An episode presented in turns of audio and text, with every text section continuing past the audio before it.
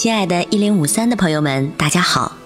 《小王子》曾是法国最著名的书，也是全世界最令人喜爱的书，现在仍然是。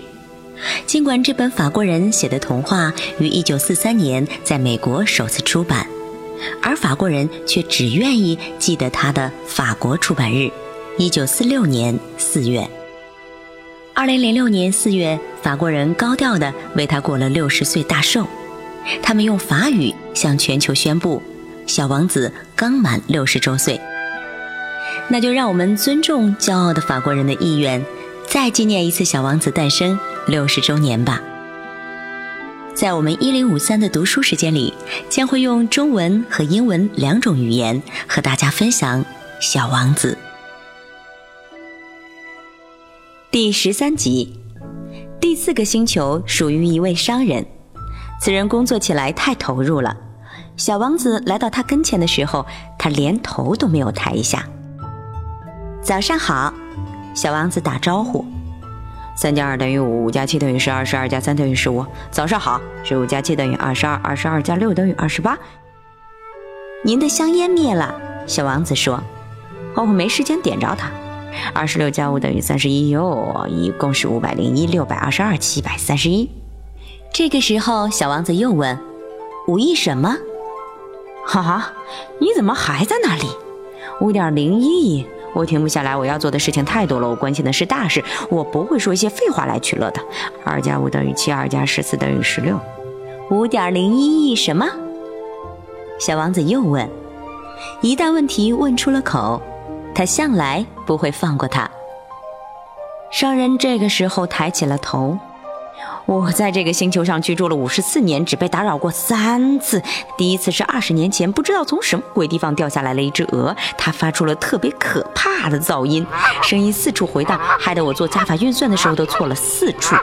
第二次是十一年前，我的风湿病发作，苦不堪言，我无法经常锻炼身体，也没有时间四处闲逛。啊，第三次，哦，对了，这次便是了。刚才说到五点零一亿吧，五亿什么东西？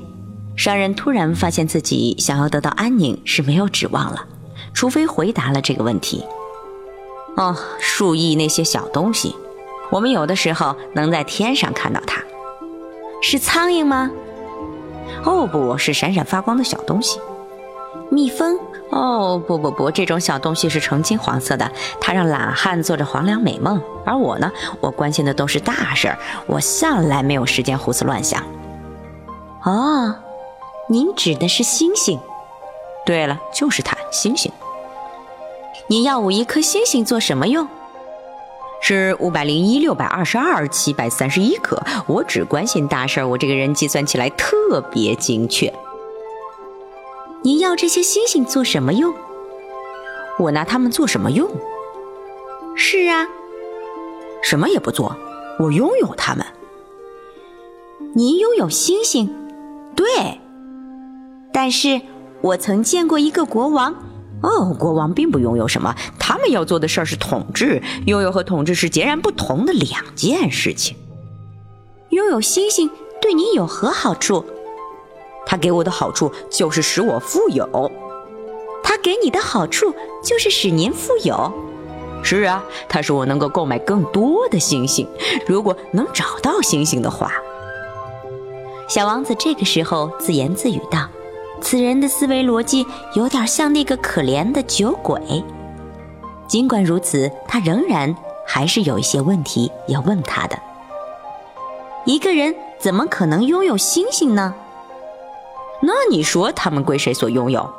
商人颇为不快地反唇相讥：“我不知道，但他们不属于任何人。那他们就应该归我所有，因为我是想起这件事情的第一个人。一定是这样吗？那当然。当你发现一颗宝石时，如果它不属于任何人，那它就是你的；如果当你发现一个岛屿，它不属于任何人，那么它就是你的。”如果你抢在所有人之前想出了一个主意，你就获得了有关这个主意的专用权，那它就是你的。对我也是一样，我拥有这些星星，因为在我之前没有任何一个人拥有过它们。嗯，是啊，有道理。小王子说：“可是您要他们干什么？”“我要经营他们。”商人回答。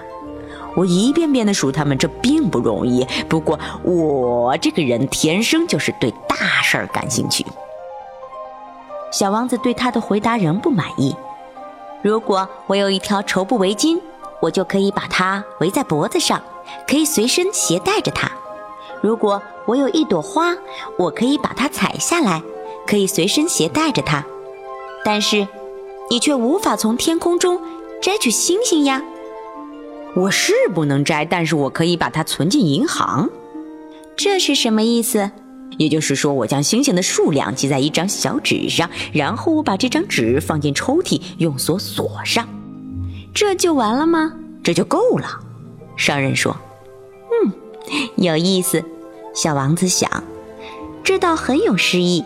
但是这种事儿没什么了不起。说起大事儿，小王子有着和大人们截然不同的想法。他继续和商人交谈。我自己拥有一朵花，我每天都给它浇水。我有三座火山，我每周都把它们收拾得干干净净。